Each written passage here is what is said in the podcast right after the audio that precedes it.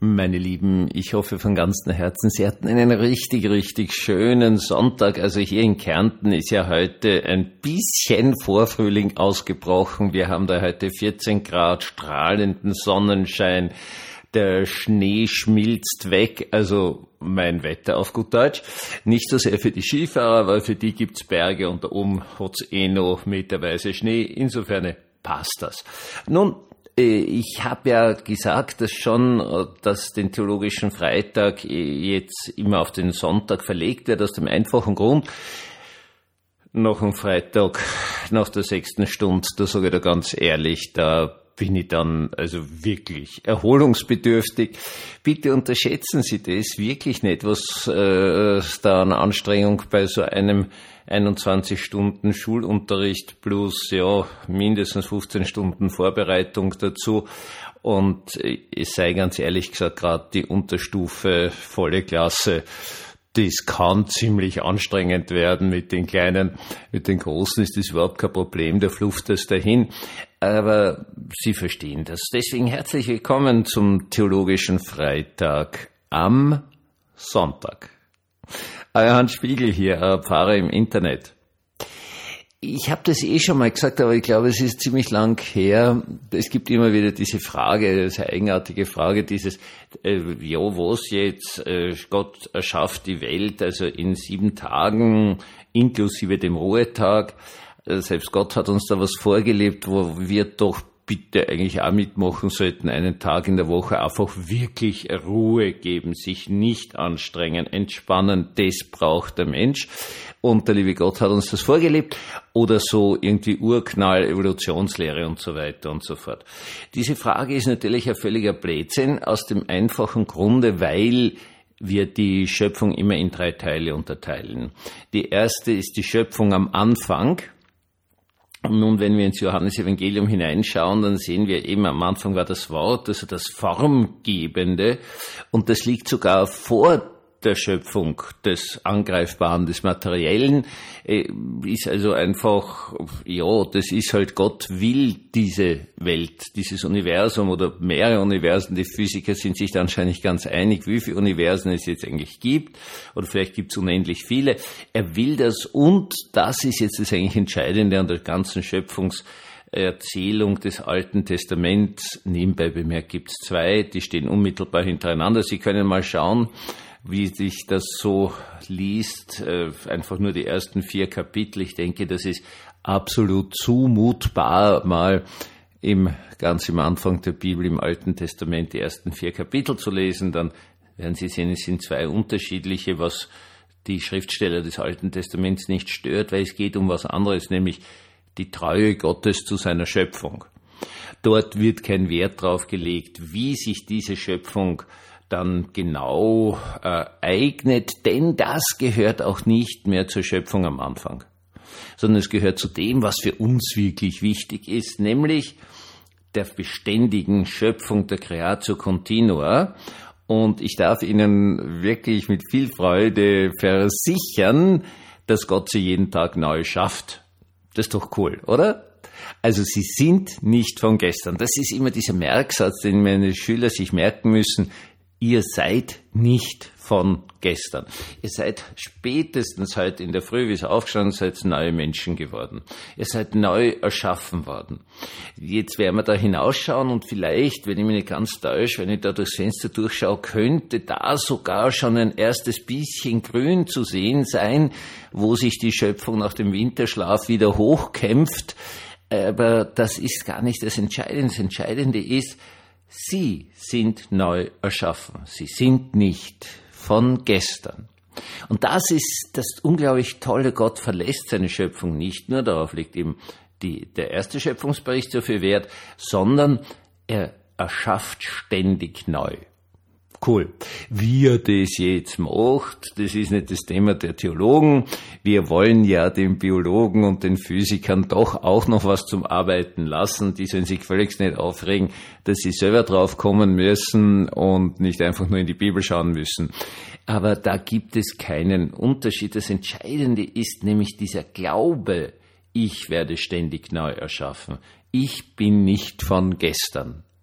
Ja, und die dritte Schöpfung ist die Neuschöpfung, ganz am Ende wo alles ins Reich Gottes hinein erlöst wird, wo alles wieder so wird, wie es sein soll, so wie es Gott einfach gemeint hat.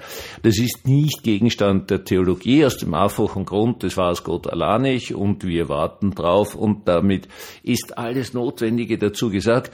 Äh, erfahrungsgemäß alle Leute, die sich mit diesen Fragen einlassen, die dran durch und machen dann irgendwelche furchtbaren Dinge, es reicht völlig der Arne Sozium, Ende, und dieses Ende ist eines, das Gott bestimmt, wird alles gut. Es wird nicht nur gut, es wird optimal. Mehr muss man dazu nicht sagen, freut sich drauf und redet und denkt auch nicht weiter, weil das ist Gottes Geheimnis, also pff, brauchen wir uns nicht drüber unsere Gedanken zersprageln. Wir zersprageln uns unser Gehirn lieber über etwas anderes, nämlich wie wir mit der Neuschöpfung an diesem Tag wirklich gut umgehen. Nun, es gibt natürlich ein anderes Element und dieses andere Element ist irrsinnig wichtig und wird deswegen gleich ganz vorne in der Bibel erzählt, nämlich diesen sogenannten Sündenfall. Das drückt man im heutigen Deutsch ganz anders aus, nämlich dass diese Schöpfung einen Bruch erlebt hat. Also sie ist nicht so, wie Gott sie meint. Da passiert was. Und dieses, was da passiert, das geht durch alles hindurch. Also eigentlich ist der Tod nicht Element der Schöpfung, aber das kommt dann irgendwie eine. Wird eben wunderbar symbolisch erzählt mit dieser Schlangengeschichte und dem, dem Baum und so weiter und so fort.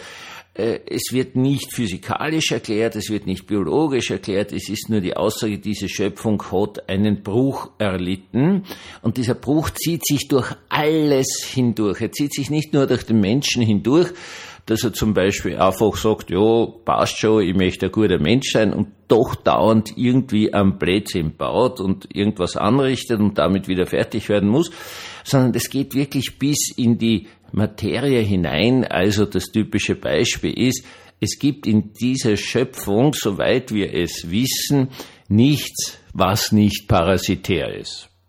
Das einfachste an Parasitären ist, das wird nämlich bei uns immer vergessen ist und wo auch viel, viel zu wenig medizinische Forschung investiert wird, in den warmen, heißen, feuchten Ländern dieser Welt, auf gut Deutsch in den armen Ländern dieser Welt, ist ein gigantisches medizinisches Problem, einfach die ganzen Parasiten, also irgendwas im Darm drinnen und in den Muskeln drinnen. Das ist furchtbar, was es da alles gibt an parasitären Lebewesen auf Menschen und natürlich auch auf Pflanzen, so dass ganze Ernten vernichtet werden und bei Tieren, so dass die äh, versterben und, und furchtbare Geschichte und Hungersnot und so weiter und so fort. Das Parasitäre ist einfach da. Also wir haben jetzt, äh, wie ich ein Kind war, hat es in Österreich keine Läuse gegeben. Siehe da, es gibt wieder welche. Anscheinend gibt's, äh, hat, hat Frankreich jetzt ein Problem gekriegt, dass die wieder, was ich wirklich besonders widerlich finde, äh, Wanzen haben. Und Wanzen habe ich nur gehört von Leuten aus dem Zweiten Weltkrieg. Das muss wirklich extrem ungut sein, weil die beißen richtig gehen. Das sind wirklich widerlichste Viecher, um Blut zu saugen bis hin zu ja irgendwelchen Pilzerkrankungen, die bei uns leben und natürlich das bekannteste die Bakterien, die krankmachenden Bakterien und die krankmachenden Viren, das braucht man eigentlich nicht. Ne? Das, das Urbild schlechthin des Ganzen ist einfach Viren. Also die tun jetzt so gesehen eigentlich wirklich nichts, sondern benutzen nur einen Wirtskörper, zum Beispiel einen Menschen dazu, damit der sie vermehrt. Die, die sind sogar steppert dazu, sich selbst zu vermehren, die können sie nicht teilen, die können gar nichts tun, die infizieren nur jemanden und diese Zelle fängt dann an, wie deppert genau solche Viren wieder zu erzeugen. Also eine wirklich, wirklich ungute Geschichte. Und das habe ich jetzt gesagt in einer Stunde, zeigt ein sehr, sehr lieber Schüler auf und sagt daraufhin, na ja, aber so gesehen ist ja auch so, wenn man sagt, so irgendwie Evolution und so, das gehört auch zur Creatio Continua, zur beständigen Neuerschaffung der Welt. Also eigentlich ist es ja dann so, dass sogar Viren daran mithelfen. Und selbst wenn es nur auf die brutale Tour ist, dass halt zum Beispiel manche Leute sterben und andere stärkere überleben, das ist zwar grausig, aber auch dann wirken die ja eigentlich an der beständigen Schöpfung mit. Daraufhin habe ich zuerst einmal Luft geschnappt, aus dem einfachen Grund, weil er A völlig recht hat, B, ich natürlich niemals daran gedacht hätte, dass ein Schüler sowas sagt, weil das ist nämlich richtig, richtig, richtig gescheit. Um es mit Goethe zu sagen, äh, Faust, Auftritt des Mephisto, ich bin ein Teil von jener Kraft, die stets das Böse will und stets das Gute schafft. In der Tat, selbst das Böse kann sich dieser Creatio Continua, diesem Schöpfungswillen Gottes nicht entziehen. Es ist nur so, wir verstehen es nicht. Das ist eine Frage des Glaubens. Also in diese Welt hineinzuschauen, da kannst du natürlich komplett verzweifeln. Das muss man jetzt einmal ganz ehrlich sagen. Das muss man einfach sagen. Und dann dann geht's doch gut aus. Dann geht's doch in eine Weiterentwicklung hinein. Dann entstehen doch neue Dinge.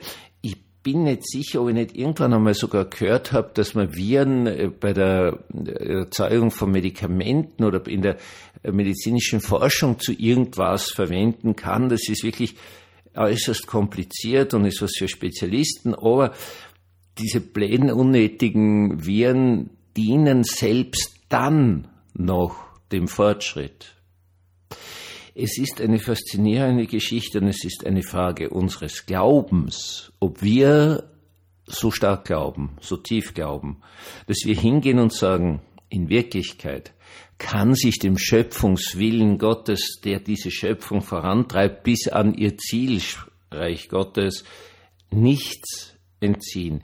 Es mag eine gewisse Zeit lang vielleicht wirklich furchtbar sein, aber das Furchtbare, das Böse, das Zerstörte ist niemals stärker als die Schöpfungskraft Gottes. So gesehen wünsche ich Ihnen einen wunderschönen Abend, wünsche Ihnen tolle Träume, einen unglaublich erholsamen Schlaf und dann können Sie morgen aufstehen und sagen, so schön. Und jetzt hat mich Gott neu erschaffen.